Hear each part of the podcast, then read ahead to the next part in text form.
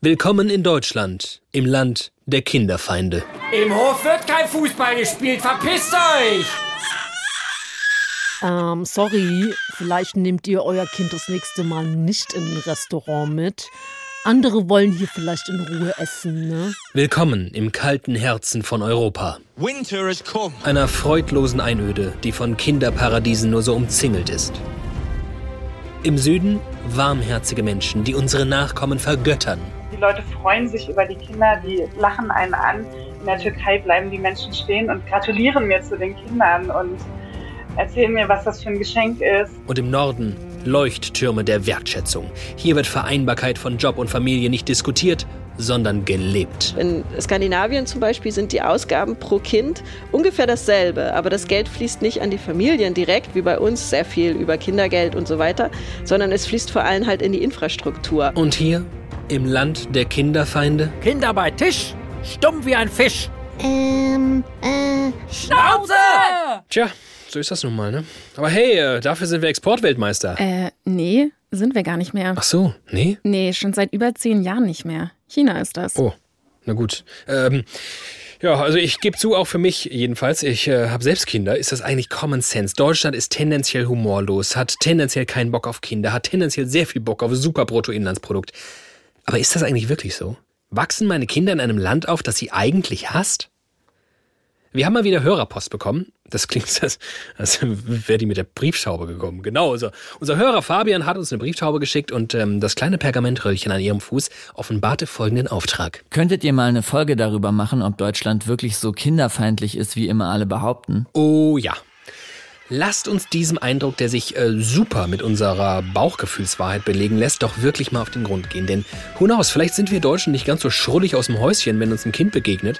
Dafür sind vielleicht die strukturellen Gegebenheiten für Kinder hier viel besser als in vielen anderen Ländern. Keine Ahnung. Ich finde so Errungenschaften wie bezahlte Elternzeit für beide Elternteile könnten Indizien dafür sein, dass wir Kinder jetzt nicht nur hassen. Gesetzlich garantierte Betreuungsplätze ab dem vollendeten ersten Lebensjahr. Haben wir uns so lange an den Ausspruch gewöhnt, dass hier alles ganz schlimm ist für Kinder, dass wir gar nicht merken, wie viel ganz Tolles? Beides wäre irgendwie schlimm, oder? Wenn wir entweder ein Land wären, das Kinder hasst, oder aber ein Land wären, das glaubt, Kinder zu hassen. Denn was so auf keinen Fall rauskommt, ist ein Land, in dem sich Kinder wirklich wohl und ernst genommen fühlen.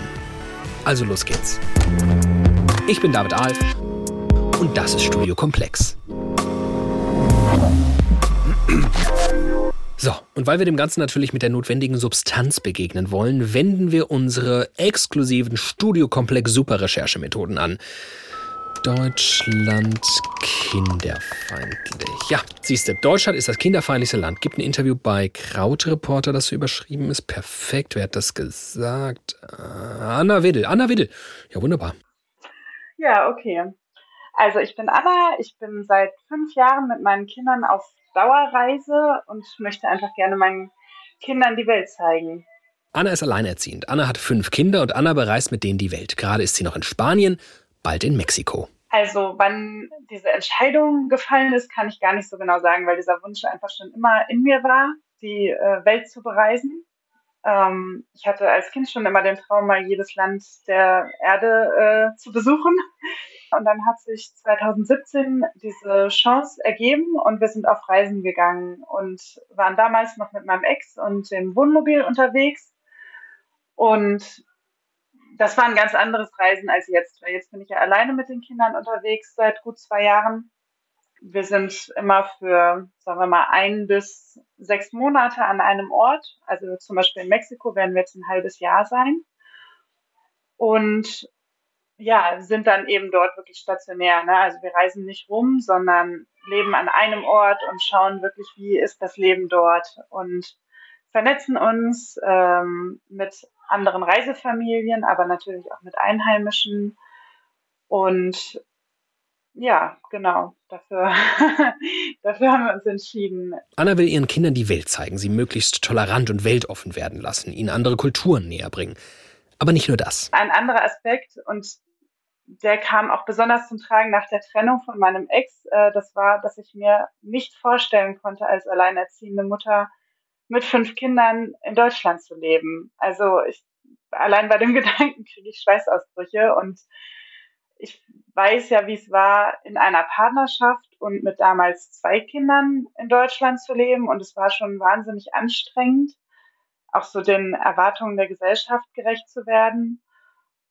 Und dann alleinerziehend mit fünf Kindern, also das möchte ich mir einfach nicht geben. Und das möchte ich auch für die Kinder nicht, dass sie, dass sie so aufwachsen in diesem eher eben aus meiner Sicht kinderfeindlichen Umfeld. Okay, ich bin ehrlich, ich krieg bei dem Gedanken, mit fünf Kindern alleinerziehend irgendwas zu machen, Schweißausbrüche, geschweige denn mit ihnen um die Welt zu reisen. Aber okay, was ist denn das, was in Deutschland so stört? Also ich erinnere mich zum Beispiel ähm, an den täglichen Weg durchs Treppenhaus, wo man irgendwie versuchen muss, die Kinder dazu zu bringen, möglichst leise zu sein.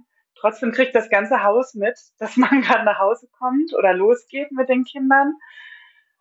Ähm, genau, dann sowas wie Restaurantbesuche mit mehreren Kindern, das ist einfach äh, in den meisten Restaurants in Deutschland undenkbar. Und man bekommt generell so ein Gefühl vermittelt von, ja, die Kinder stören, die sollen bitte schön leise sein. Die Leute verdrehen die Augen, wenn man ihnen begegnet. Also es ist so eine grundsätzlich genervte Grundhaltung und Kinder müssen halt funktionieren und leise sein und unauffällig sein und bitteschön keine Ansprüche stellen. Was für Länder hast du denn jetzt schon bereist, wo du sagst, da läuft es wirklich fundamental anders, also besser? Ist das die Mehrzahl der Länder, die du so bereist hast? Ja, äh, definitiv. Und je weiter südlich man kommt, desto schöner wird es eigentlich.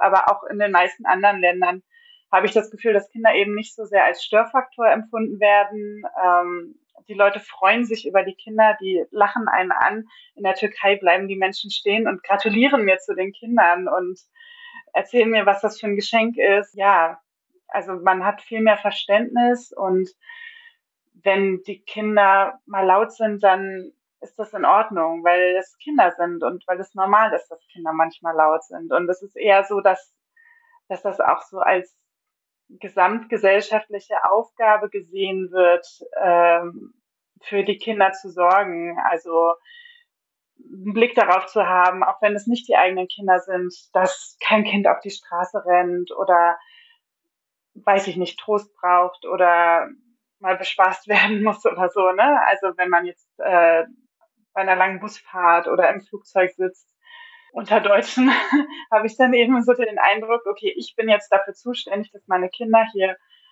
ruhig sind. Ich muss daran denken, wie ich mal mit meinem Kind ähm, fünf Stunden ICE gefahren bin und ähm, die Frau gegenüber uns die ganze Zeit so super mürrisch beobachtet hat und ich die ganze Zeit dachte, oh Gott, oh Gott, oh Gott, ich muss dieses Kind irgendwie betäuben, die rasse gleich komplett aus. Und als wir dann angekommen sind und ähm, alle aufstehen und sich anziehen, kommt sie ganz nah zu mir und meint, das ist ganz toll, wie sie das mit ihrem Kind machen. Die ist so klein und war schon so brav und so ruhig. Und ich habe mich natürlich erstmal ertappt, wie ich ja, mich über dieses Lob, das vielleicht eher ein vermeintliches Lob war, freue. Und dann dachte ich so, krass, dass das der Maßstab ist für klasse Vater, klasse Kind. Warum sind wir so? Also ich glaube, das hat auch viel mit diesem Individualismus zu tun und dass wir inzwischen so äh, ja, so strukturiert sind, dass wir unsere Kleinfamilie haben. Und es geht ja auch oft in so eine Richtung, äh, keiner darf mein Kind anfassen außer mir, keiner darf mit meinem Kind reden außer mir. Ähm, und das finde ich immer so traurig. Also gerade wenn ältere Leute kommen und die Kinder anlächeln, ich finde das so schön. Also ne, gerade auch im Ausland, wo das eben viel normaler ist, auch Körperkontakt zu den Kindern aufzunehmen. Aber so diese pauschale Ablehnung dessen, die ich in Deutschland erlebe, auch eben von Seiten der Eltern, die habe ich nicht, weil ich denke, das ist auch mit ein Teil des Problems, dass gar kein Kontakt mehr besteht zwischen den Kindern und ja, den ganzen anderen Menschen in der Gesellschaft, gerade eben älteren Leuten, ähm, aber auch einfach kinderlosen Leuten oder anderen Eltern. Das, was Anna da beschreibt, dieses, warum wird in Deutschland irgendwie anders mit Kindern umgegangen als in der Türkei oder in Italien, diesem Gefühl, das ich ja selbst auch gut kenne, dem hat ein französischer Soziologe tatsächlich mal nachgespürt. Emmanuel Todd heißt er. Und er würde wohl sagen, die unterschiedlichen Mentalitäten liegen am Familiensystem. Emmanuel Todd hat weltweit Familiensysteme erforscht und mehrere Typen benannt. Machen wir mal mit den vier größten davon den Kinderapfeltest. Typ 1. Hallo, Entschuldigung, ähm, hätten Sie vielleicht einen Apfel für meine Kinder? Äh, ja klar, müsste hier irgendwo liegen. Schaut einfach mal. Die absolute oder reine Kernfamilie. Die Eltern gehen relativ liberal mit Kindern um, aber sie kümmern sich auch nicht viel um sie. Bevorzugte politische Systeme liberal individualistisch, verbreitet in den Niederlanden, Dänemark, England, USA. Typ 2. Hallo, Entschuldigung, ähm, hätten Sie vielleicht einen Apfel für meine Kinder? Kommt rein, wenn Vater kommt, essen wir alle zusammen. Dann gibt's für jeden einen Apfel. Die gemeinschaftliche Familie, mehrere Generationen unter einem Dach, sehr patriarchalisch. Kinder werden eher autoritär erzogen. Bevorzugte politische Systeme, patriarchisch bis kommunistisch. Verbreitet in der Türkei, Russland, Vietnam, Kuba. Typ 3. Hallo, Entschuldigung, ähm, hätten Sie vielleicht einen Apfel für meine Kinder? Aber natürlich. Ach, was seid ihr für süße Kinder? Wo sind denn nur die Äpfel? Die egalitäre Kernfamilie. Sehr liberales Eltern-Kind-Verhältnis. Bevorzugte politische Systeme, frei, demokratisch, egalitär. Verbreitet in Griechenland, Italien, Polen, rund um Paris, Lateinamerika. Und jetzt Typ 4. Hallo, Entschuldigung, ähm, hätten Sie vielleicht einen Apfel für meine Kinder? Ich bin eigentlich nicht so dafür, Kindern alles zu geben, nur weil sie quengeln. Äh, aber mal sehen. Die Stamm- oder Wurzelfamilie. Autoritär, patriarchalisch, an Tradition, Moral und Disziplin orientiert. Bevorzugte politische Systeme, gemeinschaftsorientiert, oft autoritär, im Extremfall nationalsozialistisch. Verbreitung Mitteleuropa, vor allem Deutschland, Teile Skandinaviens und Spaniens, aber auch Japan und Korea. Aber esst anständig, ja? Sonst geht's gleich ins Bett. Okay, da wären manche Vorurteile gewissermaßen historisch begründet. Aber Todd sagt auch, diese Typen wandeln sich, vor allem wenn die Großfamilie und die klassische Kleinfamilie nicht mehr die absolut vorherrschenden Modelle sind. So ganz zufällig ist das also irgendwie nicht, wie man sich in verschiedenen Weltgegenden gegenüber Kindern verhält. Die deutsche Familie ist historisch ziemlich autoritär und so springen wir dann nicht nur mit den eigenen Kindern um. Anna findet sogar, von allen Ländern, die sie kennt, ist Deutschland das kinderfeindlichste.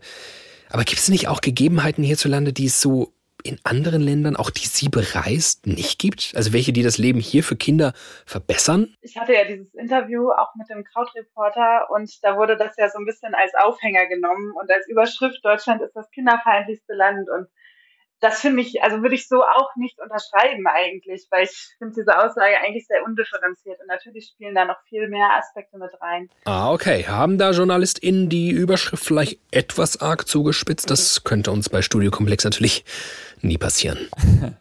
Ich glaube, der David meint das ironisch, oder?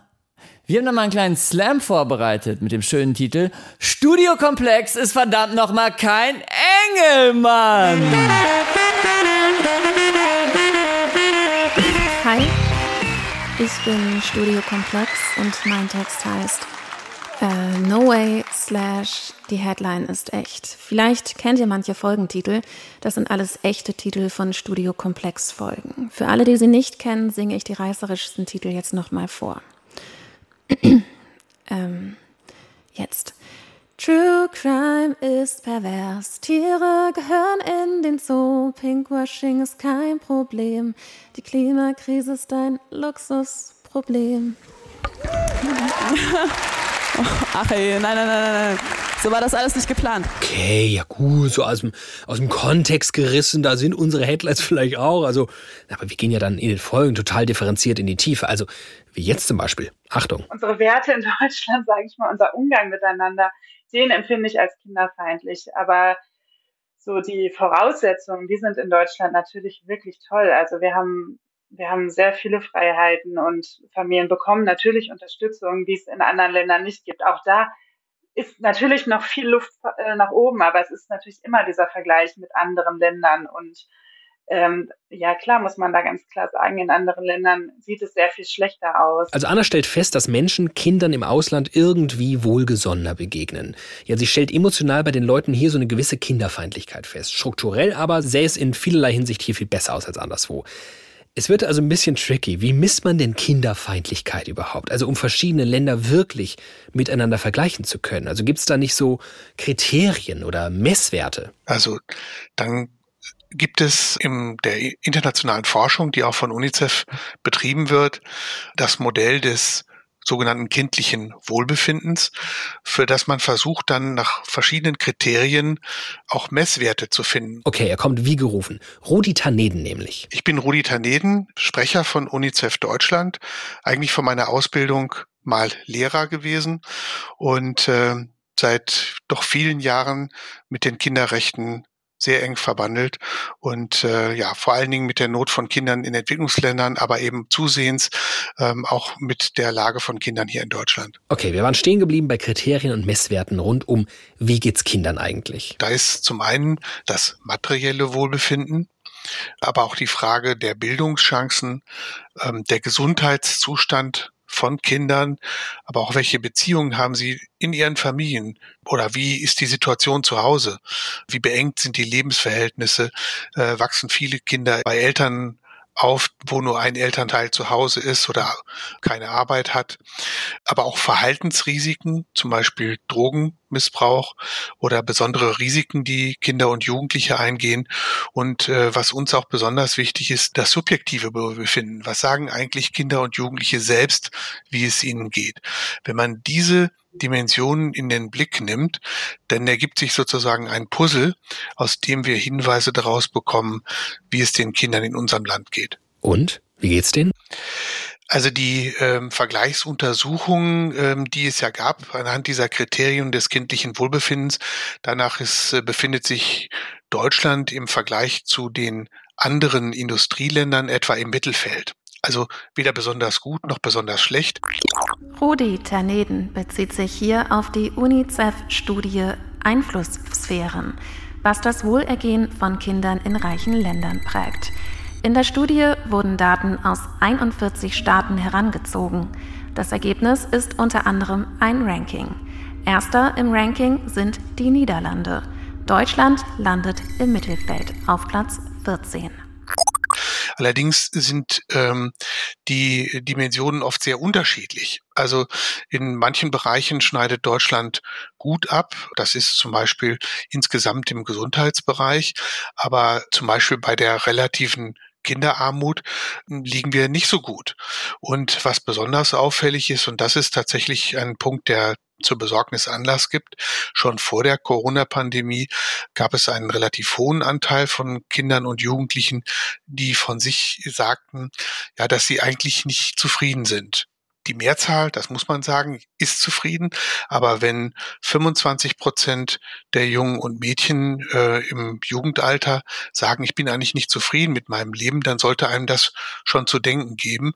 Denn gerade beim Aufwachsen in dieser sehr kritischen Lebensphase braucht man Zuversicht. Also ich glaube, dass die Frage der mentalen Gesundheit hier in Deutschland zu einem ganz wichtigen Thema der Politik und der Gesellschaft gemacht werden muss. Und wer jetzt denkt, ja gut, also was ist man bitte für ein Jugendlicher, wenn man da nicht über pubertätsgetränkte Melancholie und Hoffnungslosigkeit spürt?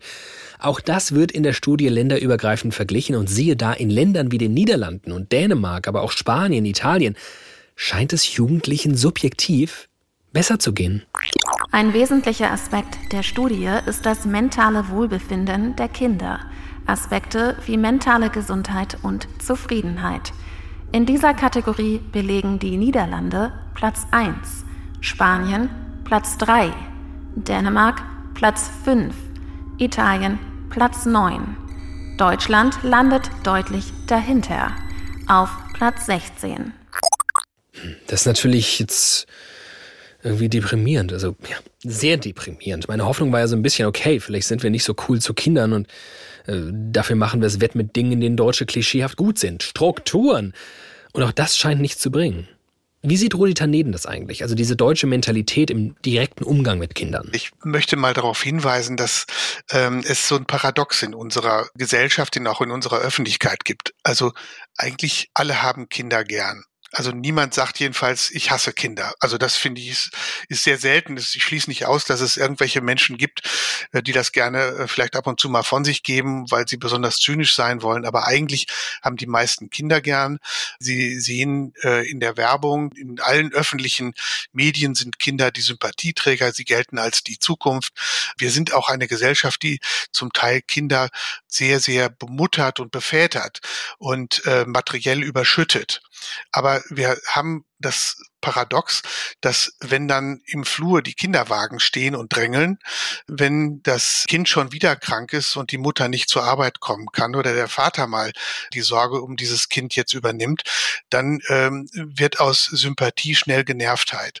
Und diese Kultur des Miteinanders, der Familiengerechtigkeit, dass Kinder nun mal zum Leben gehören und dass sie in unserer sehr rationalen und durchorganisierten Welt oft als Störfaktoren sind, das wird gerne so unterschlagen. Also ich würde da eben unterscheiden zwischen einer objektiv messbaren Kinderfreundlichkeit, die sich an so harten Kriterien wie relativer Kinderarmut oder Bildungschancen eben auch für benachteiligte Kinder festmacht, aber dann eben auch auf das Miteinander. Ja, klingt einleuchtend. Diese Unterscheidung haben wir auch schon gemacht. So ein bisschen aus dem Gefühl heraus, naja, ob wir jetzt super nett sind zu Kindern und die ständig abknutschen oder nicht. Hauptsache, weiß ich nicht, die können in die Schule gehen. Aber vielleicht ist der Softskill, Kindern wirklich so eine besondere Stellung zu verleihen, gar kein Softskill, sondern etwas, das direkt darauf einzahlt, welche, ja, so hart es klingt, Überlebenschancen Kinder haben. Vielleicht ein Beispiel. Während der großen Finanzkrise in Europa haben die, äh, die griechische Gesellschaft hat massiv gelitten. Ähm, es hat wirklich ähm, einen großen Zuwachs an Armut äh, gegeben. Es hat viele Familien sind an den Rand ihrer Existenz geraten oder manche sogar darüber. Die Befragungen zur subjektiven Zufriedenheit, da schneiden die griechischen Kinder auch in dieser Zeit relativ gut ab. Es gibt keine hundertprozentige Erklärung dafür, aber ich denke schon, dass es etwas damit zu tun hat, dass sie in einer Umgebung aufwachsen, in der sie sozusagen sich aufgehoben und als ein Teil empfinden, der dazugehört. Okay, aber um uns jetzt nochmal kurz zu sammeln. Wir stellen also fest, in vielen Ländern läuft vieles besser, weil es uns aber so zu bestätigen scheint, wie kacke es hier alles ist, habe ich fast überhört, was Rudi auch gesagt hat. Danach befindet sich Deutschland im Vergleich zu den anderen Industrieländern etwa im Mittelfeld. Also weder besonders gut noch besonders schlecht. Und wenn wir uns fragen, ist Deutschland eigentlich wirklich so kinderfeindlich, dann ergibt sich in der differenzierten Lage vielleicht die Antwort, nee, irgendwie so durchschnittlich kinderfeindlich oder halt so semi-kinderfreundlich. Ich bin Nathalie Klöver, ich bin Journalistin und Mutter von drei Kindern. Das heißt, ich habe die volle Bandbreite der Kinderfeindlichkeit in Deutschland am eigenen Leibe zu spüren bekommen und habe mich immer gefragt, ob das Ganze nur so ein Gefühl ist oder ob hinter dem Ganzen tatsächlich ähm, ganz konkrete Fakten stecken und habe recherchiert. Aus der Recherche wurde ein Buch und das heißt Deutschland ein kinderfeindliches Land? Fragezeichen. Wobei wenn sie dann so über ihre Ergebnisse spricht, dann müsste das Fragezeichen wahrscheinlich eher ein Ausrufezeichen sein. Das ähm, fängt an beim Mietrecht, was tatsächlich einem unterbinden kann, ein Spielgerät in einem ansonsten nicht genutzten Innenhof aufzustellen, sobald zum Beispiel alle anderen aus der Eigentümergemeinschaft da, dagegen sind. Oder auch eine Hausverwaltung darf das Spielen auf einem Rasen einfach verbieten, aus optischen Gründen. Man nennt das auch so schön Sichtrasen. Und dann habe ich weiter äh, geguckt und habe mir gedacht, das kann es ja nicht sein, dass wir im Mietrecht schon einfach so benachteiligt sind. Runter vom Hof, habe ich gesagt. Hört ihr schlecht? Das zieht sich halt wirklich durchs Rentenrecht durch. Sowieso diese ganze Frage mit den Kinderrechten zieht sich das durch. Und ich bin am Ende dabei angekommen, dass zwar finanziell von den absoluten Zahlen her recht viel Geld an Familien fließt, aber es wird völlig falsch eingesetzt. Aha, aber das ist doch ein spannender Punkt. Wir, wir machen irgendwie was für Kinder, aber wir machen das nicht richtig. Wir sind also aus Unfähigkeit heraus kinderfeindlich?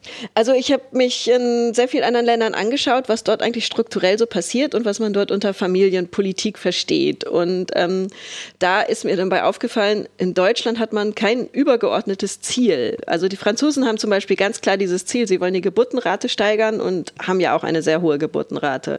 Die skandinavischen Länder hingegen haben gesagt, wir wollen eine gute Vereinbarung von Familie und Beruf, was sich durch eine sehr, sehr gute Kinderbetreuung ähm, und einen hohen Standard der Kinderbetreuung auszeichnet berechnet. Ja, aber darum geht es doch hier in Deutschland auch die ganze Zeit. Um Teilzeitmodelle, Betreuungsplatzgarantie, Elterngeld zahlt doch auch alles darauf ein, oder? Also was machen wir denn falsch? In Deutschland will man irgendwie niemanden so richtig wehtun und äh, man macht so für alle was. Also man verteilt so ein paar Bonbons an die Frauen, die gerne zu Hause bleiben wollen.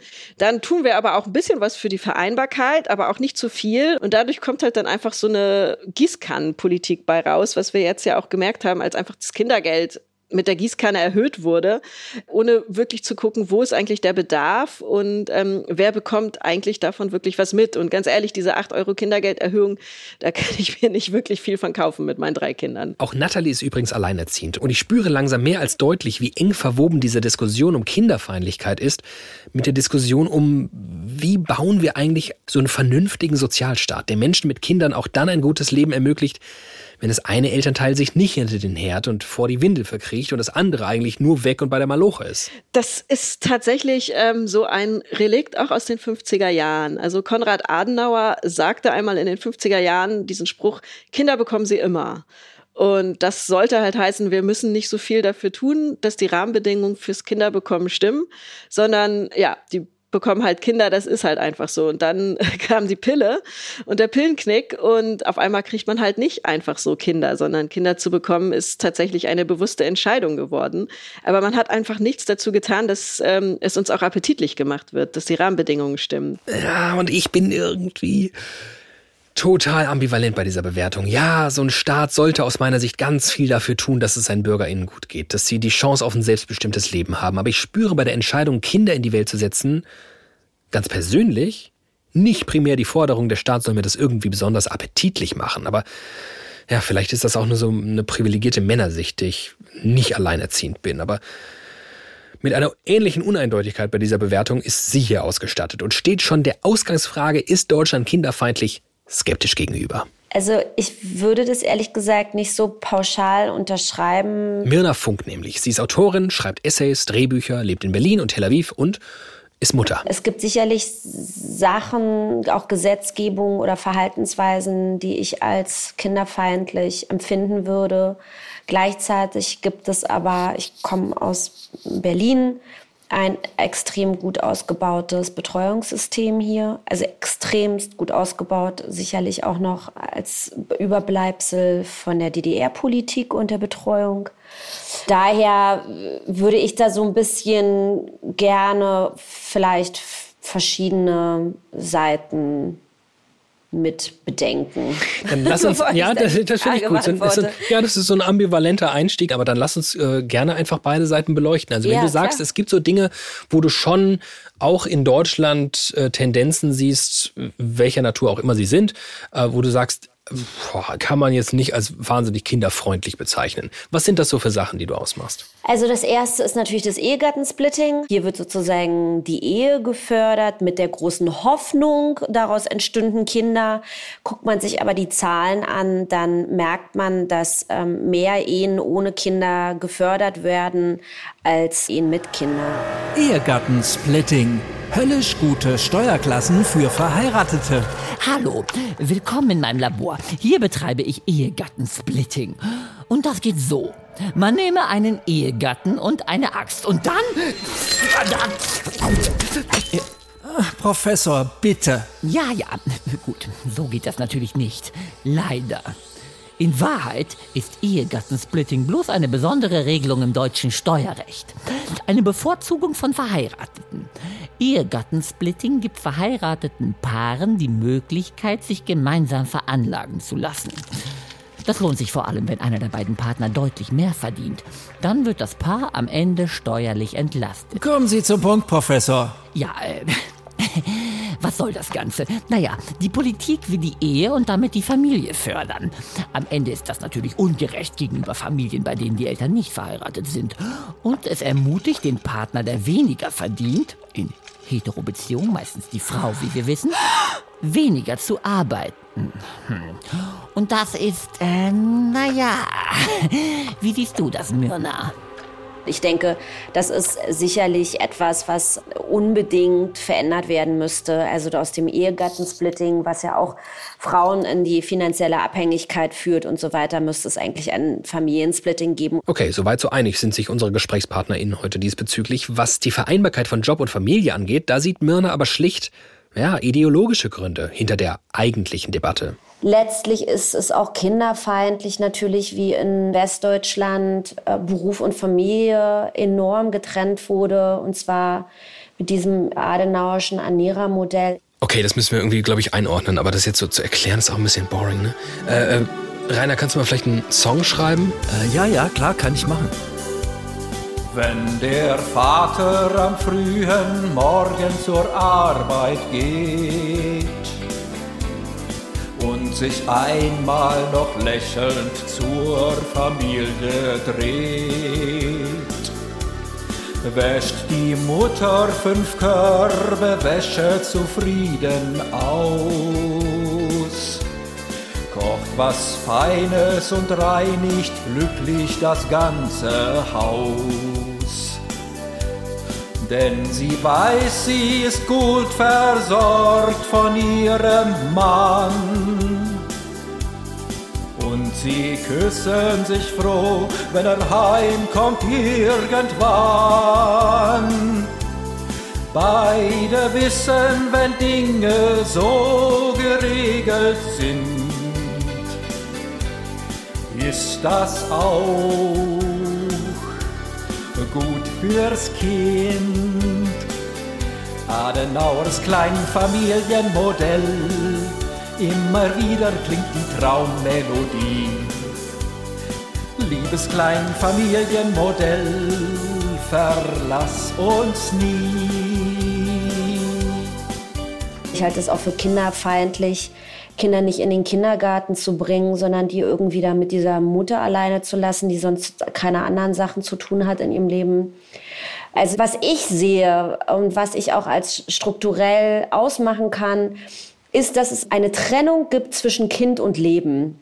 Dass so ein Kind angeblich sozusagen etwas ist, fast schon ein Akt oder eine Art Objekt, das dem normalen Alltag und dem normalen Leben ohne Kind irgendwie feindlich gesonnen ist. Und das ist natürlich eine extrem merkwürdige Haltung und die durchzieht sich selbstverständlich durch unterschiedliche Ebenen. Irgendwie ein spannender Punkt, oder? Das hinter der Frage, wie kriegen wir Beruf und Familie vereinbart, der ja, vielleicht der Irrglaube steckt, dass man beides radikal trennen muss, dass es entweder das eine oder das andere Leben gibt. Dass Mirna so anders auf die Debatte blickt, hat bestimmt auch was mit ihrem Aufwachsen in der DDR zu tun. Meine Mutter hat Vollzeit gearbeitet, meine Großmütter haben, alle haben gearbeitet. Es gab sowas wie Hausfrauen nicht. Durch dieses Arbeiten von allen, was ja im Übrigen ja auch gesetzlich verankert war, ne, dass Frauen arbeiten gehen und ihrer Karriere nachgehen und ihren eigenen Lebensentwürfen nachgehen, war gesetzlich verankert.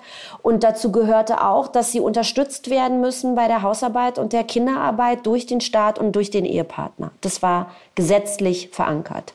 Also und da würde über Care-Arbeit gesprochen, bevor es den Begriff Care-Arbeit gab. Genau, wenn man diesen Begriff Care-Arbeit überhaupt braucht, wenn zwei Menschen arbeiten gehen, ne? So und ein Kind betreut wird. Das ist jetzt nochmal eine andere Frage. Aber in dem Moment, wie sozusagen es völlig normal ist, dass alle arbeiten gehen und gleichzeitig ein Kind haben, Gibt es dann auch solche Diskussionen nicht und auch solche Probleme nicht, wie äh, mein Beruf lässt sich mit meinem Kind nicht vereinbaren, weil selbstverständlich der Arbeitsbereich darauf ausgelegt war und alle ja sozusagen Kinder hatten und gleichzeitig gearbeitet haben, dass heutzutage in Deutschland wir immer noch Probleme damit haben, den Beruf und unsere Kinder ja miteinander zu vereinbaren, liegt am Adenauerschen Ernährermodell, wo selbstverständlich einer von um 8 bis um 22 Uhr im Büro saß und der andere von um 8 bis um 22 Uhr in der Küche. Und diese Aufteilung kreiert selbstverständlich ein Berufsumfeld, wo eine Erwartungshaltung von Arbeitszeiten existiert, die sich selbstverständlich nicht mit zwei arbeitenden Elternteilen vereinen lassen.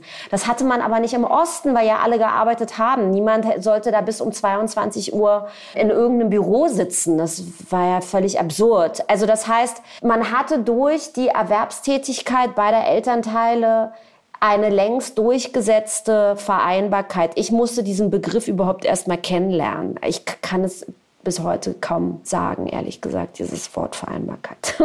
Ja gut, aber in dieser Erzählung tauchen jetzt erstaunlich oft zwei arbeitende Elternteile auf. Man könnte entgegnen, ist ja alles schon anders, wenn man alleinerziehend ist. Aber der Zufall der Studiokomplex-Akquise hat es so gewollt, auch Mirna ist alleinerziehend, hat aber trotzdem ein anderes Verhältnis dazu, was der Staat tun sollte und was nicht. Und glaubt, diejenigen, die fordern, der Staat soll Care-Arbeit durch finanzielle Anreize, gar sowas wie Bezahlung ermöglichen, das nämlich stünde also oft hinter der sogenannten Vereinbarkeitsdebatte, Die wollen einfach leben wie ihre Großmütter. Ganz viel beim Kind. Auch ich habe ein Kind auf freiwilliger Basis bekommen und würde mein Kind selbstverständlich deshalb niemals als Arbeit bezeichnen. Ich glaube, dass das eine ganz absurde äh, Idee und Vorstellung ist. Und dass sie die haben, hat sehr komplexe Gründe, hat eben vor allem, glaube ich, große Gründe in Bezug auf den deutschen Müttermythos. Also wir haben es dort mit einer Mischung aus preußischer Erziehung, Nazi-Mutterideal und postnationalsozialistischer Adenauer Familienpolitik zu tun. Und da bin ich irgendwie an so einem Punkt, ich sage das gerne, dass das gut wäre, sich damit auseinanderzusetzen. Ich habe damit aber nichts zu tun, weil ich jüdische Ostdeutsche bin und für mich und für vermutlich die meisten Juden in dieser Welt, äh, und zwar post-Holocaust, Kinder einfach nur bedeuten, dass das jüdische Volk weiterleben kann und ein Riesenwunder sind. Wenn Mirna hier übrigens über die spricht, dann meint sie nicht Natalie oder Anna. Wir wollen hier nicht den Eindruck erwecken, Mirna will den anderen absprechen, ihr Kind als Riesenwunder zu begreifen. Aber Mirna geht es schon um den Punkt, dass hinter der Forderung, Care-Arbeit zu entlohnen, ein aus ihrer Sicht selbstgewähltes Lebensmodell steckt, das vor allem nicht einhergeht mit voller Berufstätigkeit. Es zeigt sich also, wie unterschiedlich man darauf blicken kann, was der Staat tun und verändern sollte, um das Leben von und mit Kindern zu verbessern. Ich habe keine großen Erwartungen an den Staat. Ich bin alleinerziehend, ich bin in Steuerklasse 2, das ist der totale Scheiß.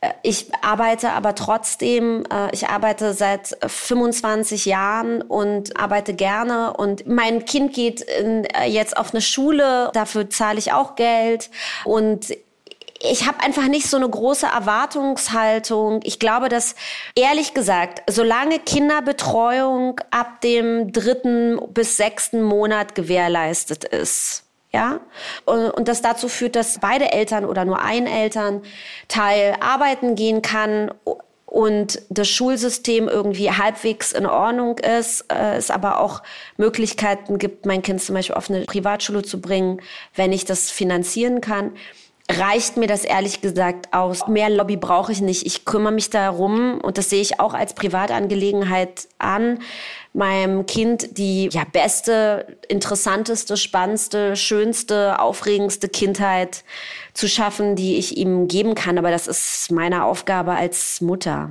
Und gar keine Frage. Mirna beschreibt hier eine Sicht, ihre Sicht, die eine sehr privilegierte ist. Aber das macht sie ja nicht falsch. Sie spielt einfach rein in diesen etwas ausufernden Komplex der Frage, wie kinderfeindlich sind wir eigentlich? Denn der Frage liegt natürlich eigentlich so eine subjektive Definition zugrunde, nämlich, was ist überhaupt kinderfeindlich? Bloß hier kommen wir rein in so eine Debatte, die zwar spannend ist, aber vielleicht uns nicht so weit bringt. Denn was Elternsein bedeutet, wird unterschiedlich bewertet. Was nicht so unterschiedlich bewertet wird, ist, worum es am Ende geht. Es den Kindern so gut wie nur möglich in diesem Land zu machen. Und ich glaube, an letzterem können wir jetzt andocken, über Verhältnisse von Kindern sprechen, über die es keine zwei Meinungen gibt. Mein Name ist Ben Freiwald und ich schreibe für das Online-Magazin Krautreporter über Bildung, Kinder und Jugendliche und vor allem darüber, wie wir als Gesellschaft mit denen umgehen. Ja, Bet, dann leg mal los. Während der Pandemie haben sich die Wartezeiten von Kindern und Jugendlichen auf eine äh, Psychotherapie fast verdoppelt. Das ist, finde ich, eine Zahl, die ganz schön krass ist mittlerweile. Ähm, oder eine andere Zahl, über die ich neulich wieder gestolpert bin und dachte, ach krass, stimmt. Ähm, 28 Prozent der KundInnen der Tafeln sind Kinder und Jugendliche. Und dieser Anteil ist größer als der von SeniorInnen. Und wir reden permanent über Altersarmut. Aber dass wir da 28 Prozent haben, äh, die da hinkommen, die Kinder und Jugendliche sind, äh, weil sie zu Hause nicht genug Ess bekommen würden, äh, darüber reden wir kaum. Nicht nur geht es sehr vielen Kindern in Deutschland richtig schlecht und es wird ihnen nicht adäquat geholfen, sehr viele Kinder leben deutlich unter der Armutsgrenze. Und spätestens jetzt kann ich mir meine Gedanken über, ja, ist doch aber schon auch irgendwie Privatsache, Kinder haben und Kinder kriegen, sonst wohin schieben. Denn Kinder, die nicht genug zu essen haben, gehen uns alle an. Laut UNICEF-Studie lebt in den reichsten Ländern der Welt ein Fünftel aller Kinder in Armut. Als arm gilt ein Haushalt mit einem Einkommen von weniger als 60 Prozent des mittleren Einkommens. In Deutschland leben 14,5 Prozent der Kinder in Armut. Das ist zwar unter dem Durchschnitt, aber immer noch ungefähr jedes siebte Kind. Rudi Taneden von UNICEF hält Kinderarmut für eines der zentralsten Probleme in Deutschland. Die Politik versucht da auch seit einigen Jahren da intensiv gegenzusteuern. Aber was schon auffällt, dass eben trotz der Hochkonjunktur in den vergangenen Jahren eigentlich die Kinderarmut konstant geblieben ist. Also es ist nicht gelungen, sie wirklich weiter zu senken. Da sehen wir tatsächlich großen Handlungsbedarf hin, gerade jetzt, äh, wenn die Zeiten rauer werden. Und dann stelle ich mir natürlich schon die Frage, ist es sinnvoll zu debattieren, aus welchen Motiven sich Menschen nicht imstande sehen, samt Kind ausreichend Geld ranzuschaffen? Oder müssen wir, der Staat, ganz einfach dafür sorgen, dass sie es tun? Zu diesem Zeitpunkt in der Folge kann ich sagen, wir haben viel über familienpolitische Missstände gesprochen. Klar, wir haben ja auch mit Eltern gesprochen. Und klar, mittelbar sind Elterninteressen auch irgendwie Kinderinteressen. Aber sind sie das notwendigerweise wirklich? Also, was wollen Kinder eigentlich? Bent Freiwald hat sich ja ähm, kurz in unsere Runde gemischt und Bent befragt berufsbedingt ständig Kinder und Jugendliche.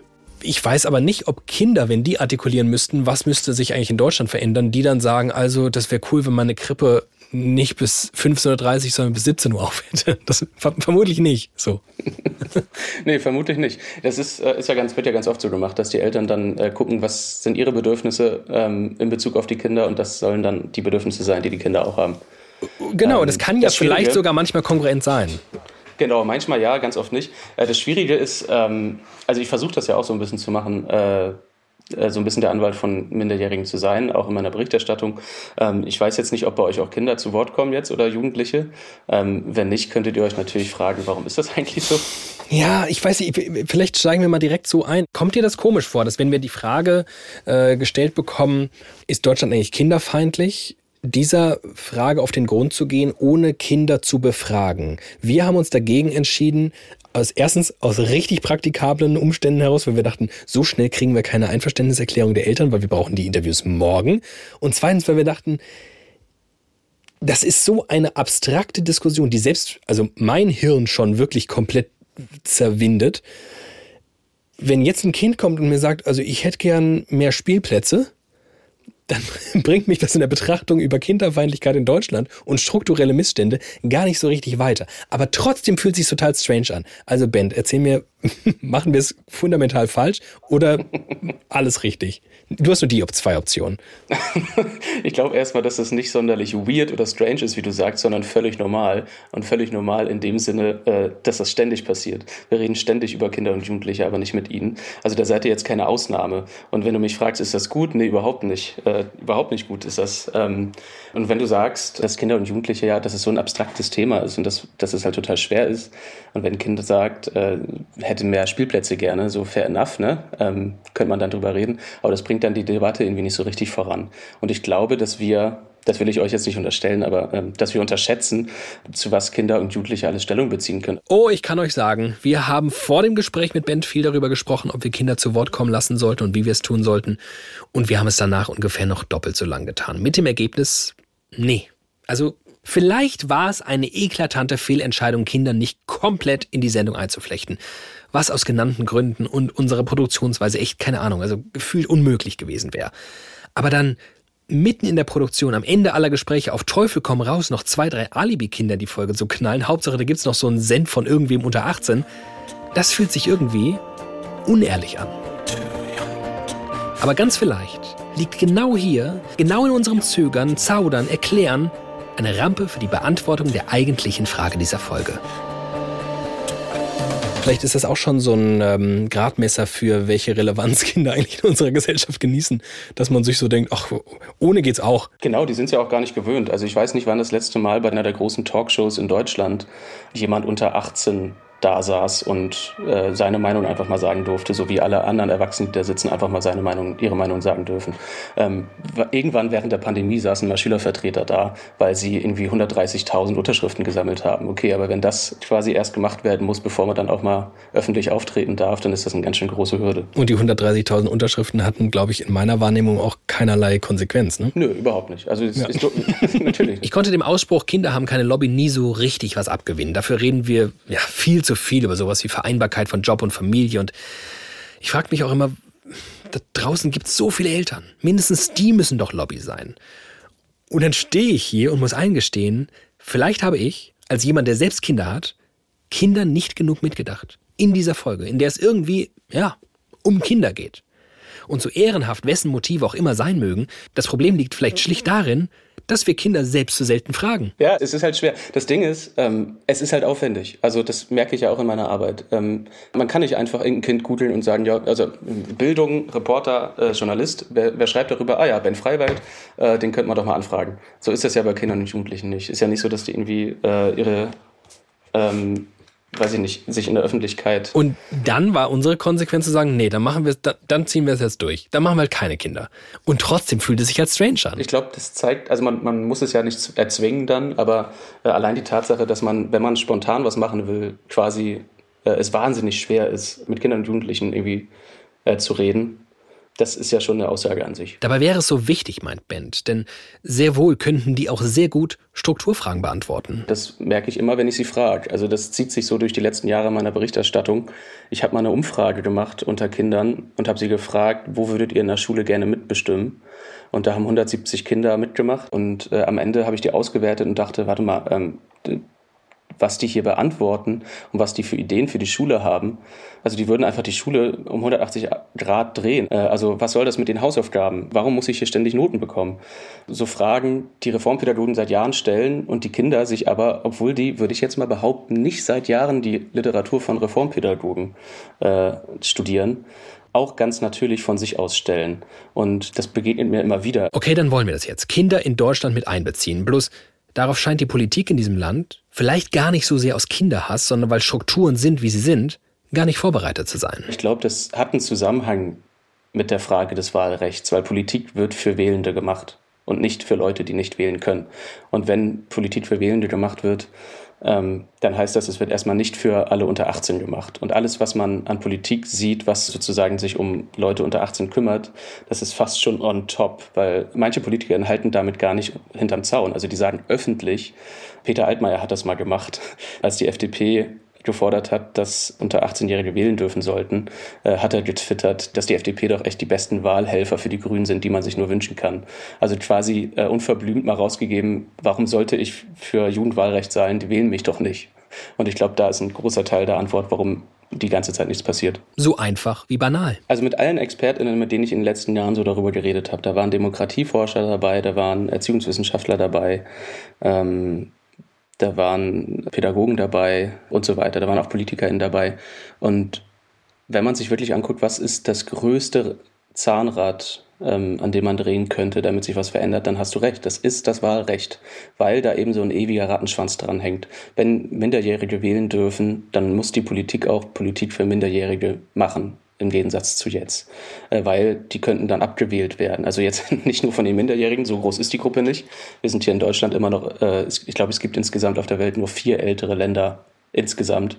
Das heißt, wir haben hier auch eine ganz besondere Verantwortung dafür, welche Stimme Kinder und Jugendliche im öffentlichen Diskurs haben, im Vergleich vielleicht zu jüngeren Ländern, wo die auch einfach mehr politische Macht haben, dadurch, dass sie mehr sind. Aber das haben wir halt in Deutschland nicht. Und mit dieser Feststellung, das Wahlalter muss runter, ist er in dieser Runde nicht allein. Ihr erinnert euch an Nathalie Klüver die ist ganz bei Band. Wieso ist das eigentlich so, dass jemand, der über 60 ist, vergisst, wie das war mit seinen Kindern und eher für Themen stimmt, die für ihn wichtig sind? Und da gibt es tatsächlich mehrere Studien drin, wonach zum Beispiel ähm, ältere Menschen eher für stabile Renten sind als für Transferleistungen für Familien und Kindern. Und je älter man wird, umso geringer ist tatsächlich die Bereitschaft, solidarisch zu sein mit dem Rest der Gesellschaft.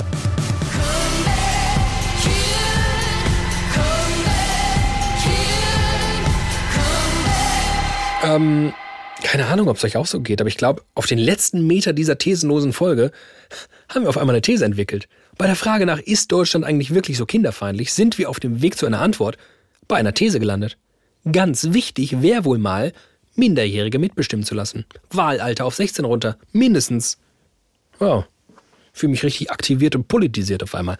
Und wo wir schon dabei sind, noch mehr Forderungen haben wir. Ganz klar, was wir endlich brauchen, sind die im Grundgesetz verankerten Kinderrechte und zwar unter dem Zusatz vorrangig.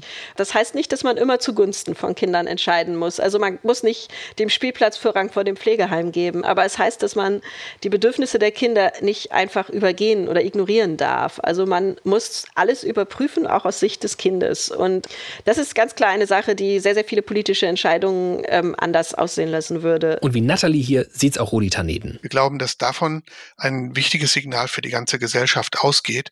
Eine Begründung dafür, wo das eben nicht geklappt hat, ist, während der Corona-Pandemie haben wir alle gesehen, dass die Belange von Kindern und Familien eigentlich immer hinten angestellt worden sind. Ein Kommentator, ich glaube es war im Spiegel, der hat geschrieben, die Familien und Kinder, die sind im Grunde genommen der Bauschaum äh, der Corona-Krise. Immer wenn irgendwo eine Lücke ist, wird da sozusagen reingeschäumt, dann ist das Loch zu, dann wird kompensiert. Und das kann natürlich auf die Dauer nicht funktionieren. Man hätte eigentlich systematischer während der Pandemie schon die Interessen und Bedürfnisse der Kinder wahrnehmen können und müssen.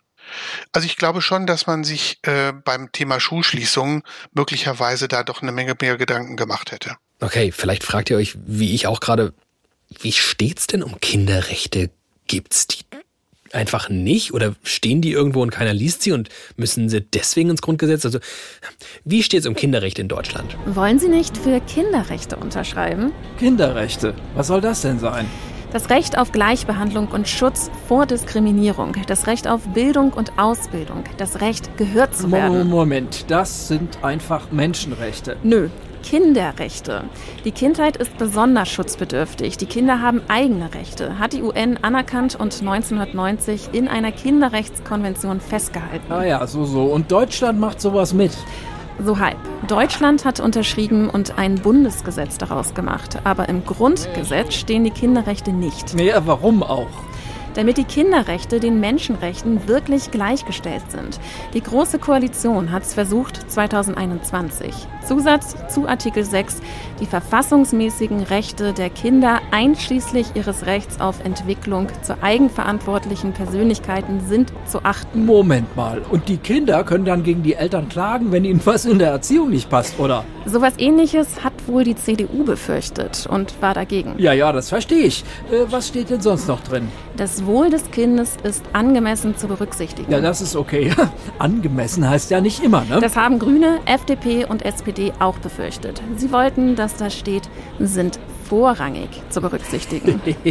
und lassen Sie mich raten. Am Ende gab es keine Zweidrittelmehrheit und die Sache war gestorben. Nicht ganz. Die Ampelkoalition will das Thema wieder aufnehmen. Wenn nichts Vorrangiges dazwischenkommt. Na, da sind wir mal gespannt. Wir haben viele Antworten gefunden in dieser Folge, sogar Standpunkte eingenommen, was sich alles ändern muss. Ist meine Überzeugung nun am Ende, dass Deutschland super kinderfeindlich ist? Ehrlich gesagt, nee. Sollte sich die Situation von Kindern in diesem Land verbessern? Auf jeden Fall.